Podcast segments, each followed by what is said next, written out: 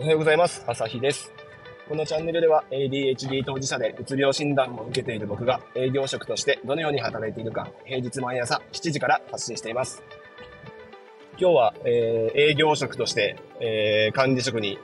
営業職のまま、えー、管理職になりつつある、え、僕が勉強している、え、マネージャーの基本、え、その中でも、え、お客さんを持っている、えー、と、マネージャーということで、プレイングマネージャーのえー、勉強してるんですけど、えー、書籍として参考図書としてプレイングマネージャーの基本という岩正康さんの本をオーディオブックで聞いてますので、これについて、えー、気になったところ、学んだところ、えー、インプットしたものを、えー、この場を借りてアウトプットしていこうと思います。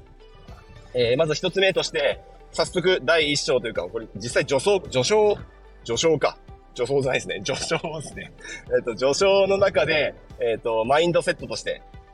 え早速学びがありました。それは、えー、自分一人でやらずに、えっ、ー、と、部下だとか後輩に、えー、仕事を振る。で、その、えっ、と、なんだろう、最終目標というか、その背景にある、え考え方として、今ではなく、1年後を見据えているっていうこと。1年後を見据えて、自分では全てをやらないっていうこと。これ、この考え方ですね。うんと、まず、仕事がいっぱいあるので、仕事いっぱい抱えているので、早くサクサクこなしていく必要があるんですけど、うんと早くやろうと思ったら、えー、できる人に、まあ、自分よりできる人が後輩とか部下にいれば最高なんですけど、なかなかそうはならないと思うんで、割と、えー、自分より社歴の浅い人、若い人に仕事を振らなきゃいけない。そうなると、時間がかかる。手間もかかる。だから自分でやった方が早いっていう風になるんですよね、大体。なっちゃいますよね。ところが、それではいつまで経っても自分は楽にならない。なぜなら自分の仕事量が全く減らないから。これでいると、いつまで経っても、え自分は忙しいまま、そして後輩は育たないままになってしまう。だから、えっ、と、1年後を見据えて、1年後自分が楽するために、まあ、楽するためにっていうとちょっと語弊がありますけど、組織の力を最大化して、今よりも大きい仕事だとか、大きい売り上げが立てるようにするためには、え人材育成に力を置かなければならない。そのために、え若い人に、社歴の浅い人に仕事を振るんだと。そして、そこに自分も時間を割くんだというような考え方が必要なんだなという学びがありました。で、これからちょっと僕が派生して考えたのは、まさにこれ、育児にも、えー、通ずるなっていうところがあったりしました。実際に自分の子供を育ててるとわかるんですけど、えっ、ー、と、まあ、いろいろね、こう、手取り足取りお世話した方が、朝出かける準備は早いし、えー、着替えるのも早いし、夜寝る準備も早いし、みたいなのがあるんですけど、まあ、それやってると、なかなか子供は自分でやろうとすることがなくなってしまったり、全部お願いしたらやってもらえるだろうという考えになってしまったりとか、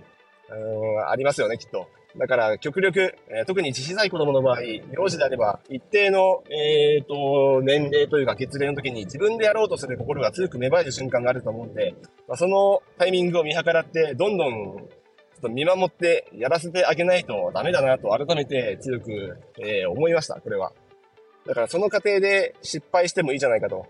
なんかこう何かをひっくり返してテーブルを汚したり すると、ま、大変なんですよね。大変なんですけど、それを片付けるのは親なので大変なんですけど、そういう風にやると、うんと、まあ、こうやったら、例えば、えー、お皿をひっくり返すんだとか、こうやったら靴は右と左逆なんだとか、うんと、こうやったら裏返しになってきてしまうんだとか、前と後ろが反対なんだとか、そういうのを一つ一つ失敗も経験させてあげて、えー、一つ一つ、うん、そうじゃなくてこうやるんだよと教えてあげることが、えー、その人にとって、子供にとっても成長の場を与える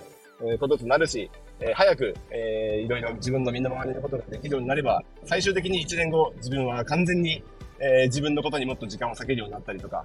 もしくはもっといろんなやりたかったことに時間を割けますよね。でもしくはその子のためにもっと、えー、違う何か、えー、なんだろう。